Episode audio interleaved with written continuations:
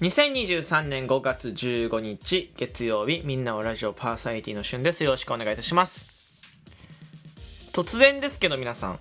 明日死ぬとしたら明日あなた自身がこの世から消滅するとしたら何をしますか？何を食べますか？なんて質問されたことないですか？今まで経験したことないですか？まあいろいろありますよね。なんかその、人に聞かれる時があったりとか、例えばラジオトークも、えー、明日死ぬとしたら、みたいなお題があったりとかね。いろいろ、こう、人生最後の時っていうのをね、えー、結構問いかけられることって多分、こう生きてると、なぜかしらあるんですよね。なんでそんなことを聞いてくるかどうかわかんないですけど、あるんですよ。で、僕、これの最適解っていうのをちょっと考えたんですけど、この最適解、明日死ぬとしたら、明日消滅するとしたら何をするか、何を食べるか。あの、何もしないっていうのが僕の中で最適解で、えー、ちゃんと理由がありました。あの、もっと言うと、なんか、何もしないっていうよりは、いつも通り生活するが多分最適解なんですよね。えー、何が言いたいか、理由はどういうことかっていうと、まあ、あの、明日消えるとか死ぬっていうのは、まあ、わかんないですよね。いや、その、例えば、余命宣告されていてとか、えー、地球滅亡の宣言をされていて、カウントダウンが始まってて、この日に100%終わるってなったら、それは逆算できますけど、急に明日って言われたら、そのできることって限られてるわけですよ。で、それを特別な一日にするか、それともいつも通りの一日にするかによって、全然変わってくると思うんですよ。僕はいつも通りの一日でいいなって思いました。なんか特別な一日にしちゃうと、その、次の、そのね、自分が消滅する、死ぬ、みたいな日を、えー、受け止めるみたいな、なんか特別、前日を特別な日にすることによって、こうよりこう、その、次の日をこう、迎えることがちょっと重たくなるなと思ったから、いつも通り何もしないっていうのがいい。例えばもう一日寝ててもいいし、一日ネットフリックス見ててもいいと思うんですよ、本当に。で、人はね、いつ消えるか、いつ死ぬかなんて分かんないわけですよね。えもう別にちょちょっと今この話自身が大げさになってるからもう少しこうグッと下げるとすると僕って2ヶ月ラジオトークを1回こう休止したんです。僕の中でかなり大きい休止で、ずっとやっていたものを、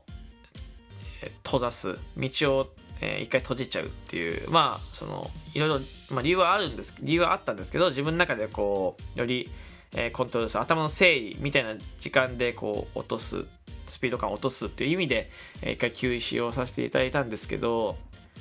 これね僕は分かってたというか、まあ、僕自身も、まあ、その100%分かってたわけないけど僕だったらこう徐々に徐々にこう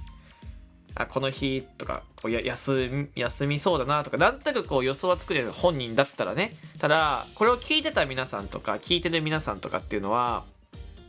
わかんないわけですよ。だって僕その日、普通に朝の日、朝、ライブして、で、その朝ライブの後に、えー、決めて、で、夕方には決断して収録トークアップしてるわけですよ。ね。朝なんとなく決めて、夕方に確定で決断してっていう話ですよね。だから聞いてた側からすると、うわ、急に？みたいな。めっちゃ急じゃない？っていう、多分タイミングだったと思うんですけど、これ言ったら人によっては、旬っていう人間、みんなのラジオっていうものが急に消えた。急にいなくなったみたいなイメージだったと思うんですよね。はい。わかんないですけど、もしかしたら、その日とか、それまでに、まあ、いつも、いつもやってるから、まあ、いつもいるからなっていう安心感はね、あったと思うんです逆にその、それがね、マイナスに働く時っていうのは、いつもやってるから、いつもいるから。でも、急に消えることは誰にでもあるわけで、急に死んじゃうことっていうのは誰にも起こるわけで、いつもがゆえにびっくりしすぎる人もいると思う。まあ、言ったら悔いが残ってる。まあ、僕がね、まあ、戻ってくるっていうのをね、まあ、言ってたし、まあ、それは決めてるので、そんなことなかったと思うんですけど。いや、わかんない。いつのかな。でも、あ、なんか、昨日、今日、なんかちょっと悔いを、悔いを残すことをしちゃったな、みたいな。うわ、これ2ヶ月間以上、2ヶ月って言ってなかったけどね、最初は。いつ戻ってくるかわかんないな、みたいな。ちょっと後悔した人もいるのかもしれない。これを今、僕の休止で置き換えたんですけど、人ね、うん、人が消滅するとか人が消えるって時に、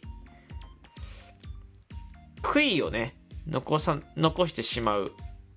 のであれば、悔いを残さないような生き方をね、するのが多分ベストだと思ってて、まあ、僕もそうですし、多分みん、他の方も含めてそうなのかなと思うんですけど、意外と一日を、こう、なんとなく生きたいとか、一日を無駄に消費することって多いですよ。僕もかなりある。僕めちゃめちゃあります。はい。なんですけど、だから故に後悔することもあれば、えー、ちょっとがっかりしちゃうこともあったりとかするんですけど、でもこれを、人でいつ消えるか、いつ死ぬか、いついなくなるか分かんないから、まあその日をできるだけ悔いを残さないように。言ったらプラスの理由付けっていうことでね、マイナスの理由付け。今日は何々だったからちょっと、ここしたんだ。まあ人って言い訳をね、やっぱりするし、行動できない理由に、あ、できない、行動をしないこととか、まあ自分の、えー、自分に結構マイナスな理由付けをするんですよ。自然と。そう。例えばさ、熱があるから会社休みますか？なんかまあ休めるか分かんない。会社休みますか？学校休みますっていうのは、まあ、体調的な理由だから仕方ないじゃないですか。ただこうなんかちょっと今日は何々だからやめとこうとか何々だからお休みしますって。結構まあ結構あるんですよ。まあ何々だから今日は明日でいいやみたいな。これ明日でいいやっていうこれがね一番怖いなと思ってます明日でいいやだったら明日もしかしたらいないかもしれない自分も含めてね僕、えー、本人自身も、えー、そしたら大切な人が消えるかもしれない。そ一日一日をね、やっぱりね、こう大切にしていく凄さ。だから言ったら無駄にしないっていう話ね。うん、あの、僕、父親がね、あの、事故を起こしたわけですよ、年末に。まあ、あんま詳しくは言ってないんですけど、事故を起こしたわけですけど、あ事故を起こした時に、えー、僕はもしかしたら死んだのかなと思いました。えー、まあ、理由は母親が、あの、引くような、引くぐらいびっくり、まあびっくりするよね。引くぐらいびっくりして、まあ、ちょっとテンパる、テンパってて、そう。いつものなんか何かあった時の雰囲気なかったから、割としっかり事故ってたんでね。そう。まあ、まあ、怪我はなかったですよ。ただ僕も、まあ、ちょっとその時に、ちょっと怖かったわけですよ。で、何を思ったかっていうと、あ、もうちょっと話しとけばよかったなとか思いました。本当に。あの、おばあちゃんの時もそうだった。おばあちゃんも、僕が気がついた頃、気がついたというか、僕が、なんか時間戻って、久しぶりにおばあちゃんとこ行こうかな、みたいな思った時にはもう、おばあちゃんではなかったんだよね。いつものおばあちゃんではもう会話ができない状態だったんだよ。そう。だから、これやっぱり一日一日を大切に過ごすことってやっぱ大切だって思う。なんかふと僕がね、その行動をあんまりしな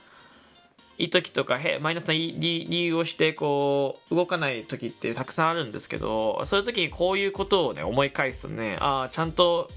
一日過ごさないとなとか悔いが残んないように自分自身もそうだし人にも悔いを残さないようにしないとなって思います。うん、いや、僕はまだ若いですし、ね、24ですよ、まだ。えー、だし、まあ、中に聞いてる方もね、若い方とか、えー、たくさんいらっしゃると思いますよ。えー、まあ、若いってでまあもうね、自分が若いと思ったら若いんだけど、ただ、なんかまだまだ長生きできるって思ってる方っていうのはたくさんいるし、僕も思ってるんだけど、もしかしたらわかんないですからね、そんなことは。なので、まあ、いつ消滅してもいいようにな、えー、生き方をしないといけないし、消滅するってなったら、もう僕はいつも通りの生活で、ああ、もういいつも自分の好きな行動してるから別に特になんか明日消えるかって言って明日死ぬかって言って特別な行動を取る必要ないなっていうような日々を過ごしていきたいなと。思いました。なんでこれを今日喋ったかっていうとまあなんか最近いや僕が今日ねあの見たニュース見たりとか、え、ちょっとしてたらまあそういうねあの、まあニュースとか、まあ、他のこともそうなんでなんかいろいろこう見てたら周りを見てたらねまあ消滅した話とか何かがなくなりましたとか、物ね、物がなくなったとかね、人がなんかなくなりましたとか、なんかいろんなニュースが目に入っていたので、ふとこの話をしたいなと思いました。えー、だから僕は、だできるだけね、その、